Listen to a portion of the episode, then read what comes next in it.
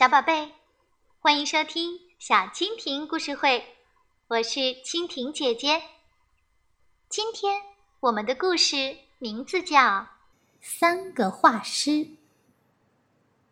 从前，东方有一个国王，他的左眼是斜眼，右腿比左腿短了一截。国王请了三位杰出的画师，对他们说。请给我画一张像，不过要记住，不许美化修饰，要绝对真实。要是绝对真实，重重有赏；要是不绝对真实，定斩不饶。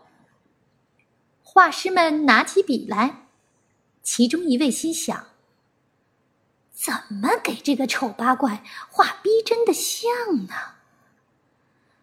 他说的要是真实，是装装门面的，谁都乐意看到自己被美化呀。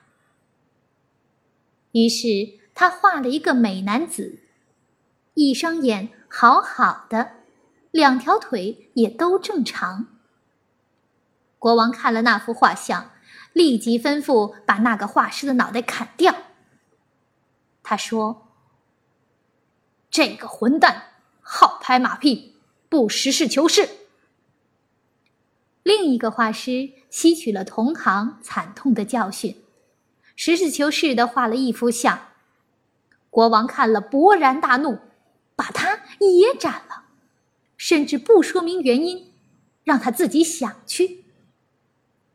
第三个画师比较积极，他画的是国王正在打猎。